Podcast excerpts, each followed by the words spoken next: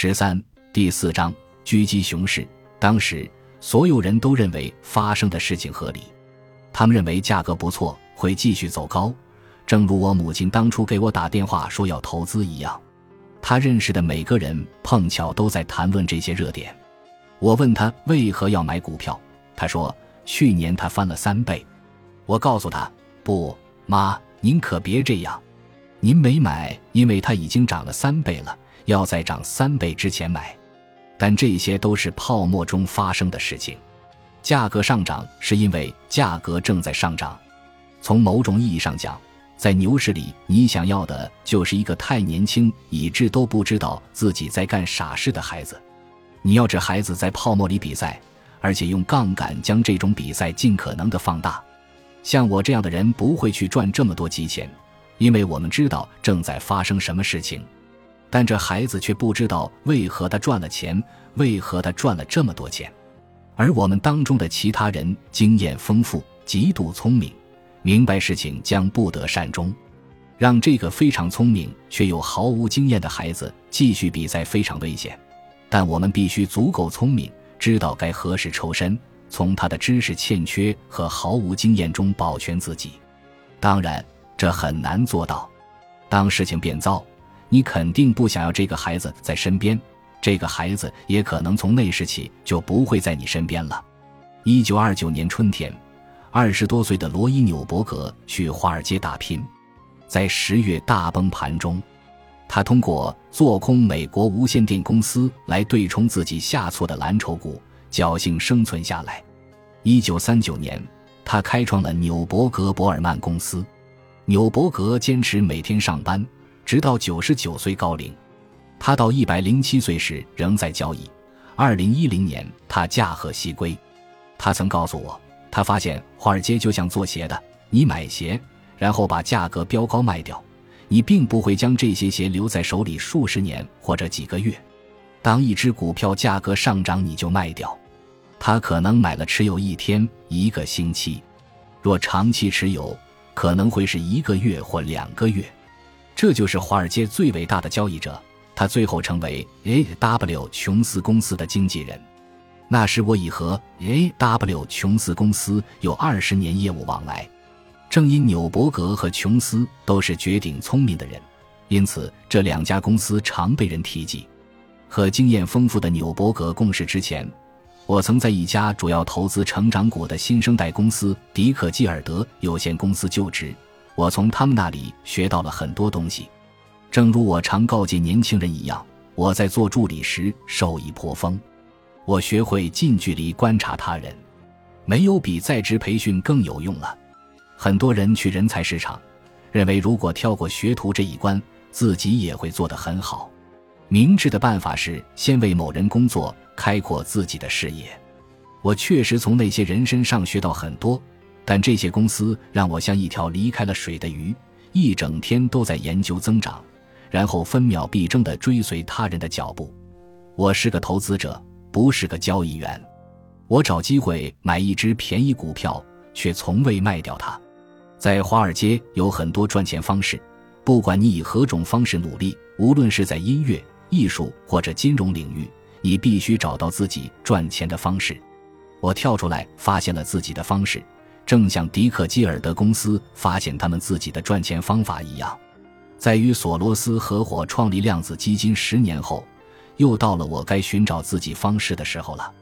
早在青少年时期，我告诉所有愿意听我讲述的人自己对成功的梦想，即我要在三十五岁退休，在华尔街享受成功数年后，我非常坚定地谈到这个计划。我告诉朋友们。我立志此生绝不限于从事一种职业，我可不想到了七十五岁时，早上醒来还在华尔街看着股票播报器。我想要多姿多彩的生活，遵循这条路径，我可能不会赚很多钱，但肯定不会缺乏激情。多年来，我一直坚持向外界和我的朋友们传递这样一个信号，即自己有渴望冒险、骑着摩托车周游世界的愿望。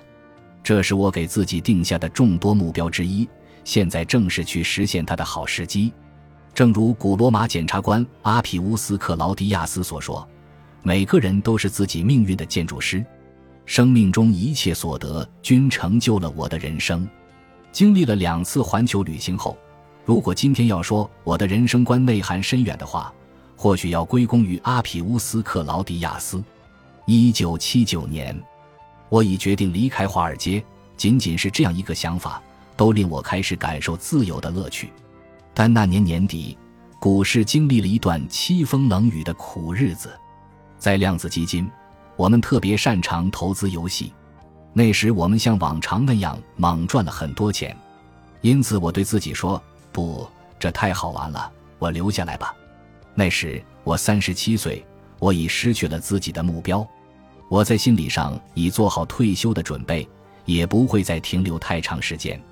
但我的去留还未最终确认，直到有一天，突然这一切变得不再有趣。那一年。美国证券交易委员会调查了我们对一家名为“计算机科学”的公司的投资。SEC 指控我的合伙人乔治·索罗斯操纵股市，他被指控以比公开发行价更低的价格买入的方式掩盖他做空该股的行为。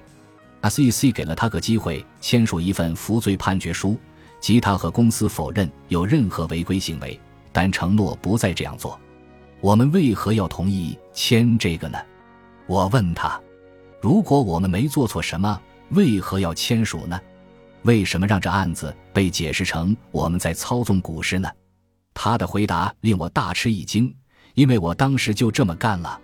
他说：“乔治，我记得当时告诉他，我的名誉可比一百万美元值钱的多。”我还清晰地记得他的回答：“对我来说，不是。”他说这话时带着开玩笑的口吻，但他的意思是在证券市场赚钱比任何事情都重要。一九八零年春，一系列事情的变化开始引起我的关注。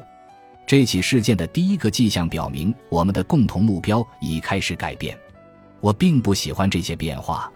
公司规模正不断扩大，我们手下有八至十名员工，我们管理的基金超过二点五亿美元。在那时算很大了，我们正考虑启动一项一千二百万美元的投资组合，要参与的事情越来越多，某些时间并非我喜欢的项目，我也怀疑某些员工的能力。从根本上讲，我只是不想冒任何风险而已。所有这一切问题都在那年春天集中爆发，那时没啥不寻常的事情发生，公司也就是几个人加一个秘书，但现在看来。我当时的名誉可能因此受损，或者比这更糟。这让我想起十五年前，当我在牛津大学准备参加传赛时，收到父亲来信后的感觉。我陷入类似伦理和道德上的两难境地。当时我很快就明白了，没有证据可以改变这事。我试图对抗、挑战这一切，均无济于事。我只是一个初级合伙人，因此我说：“好吧，到此为止，我要退休了。”按照此前的计划去追求一种不同的生活，家族传统促使我离开量子基金。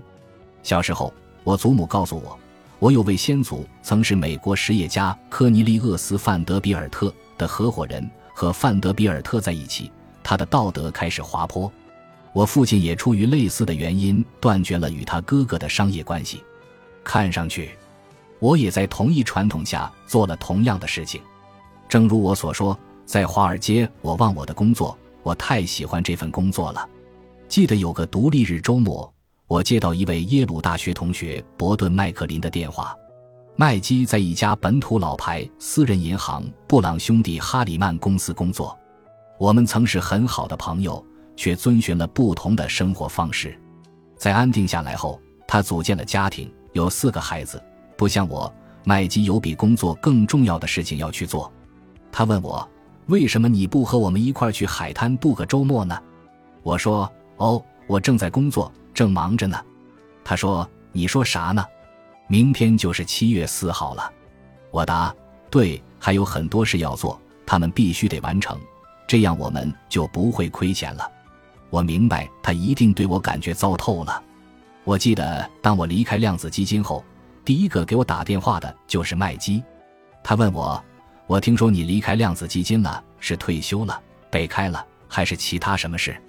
我退休了。我告诉他，只要我还活着，我永远不必再工作了，除非我做错了什么。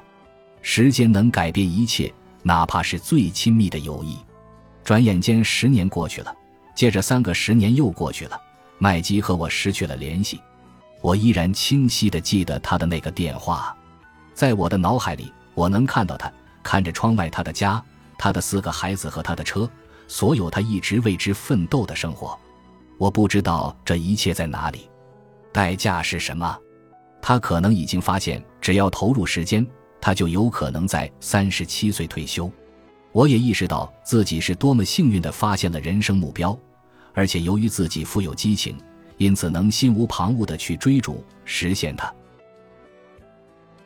本集播放完毕，感谢您的收听，喜欢请订阅加关注，主页有更多精彩内容。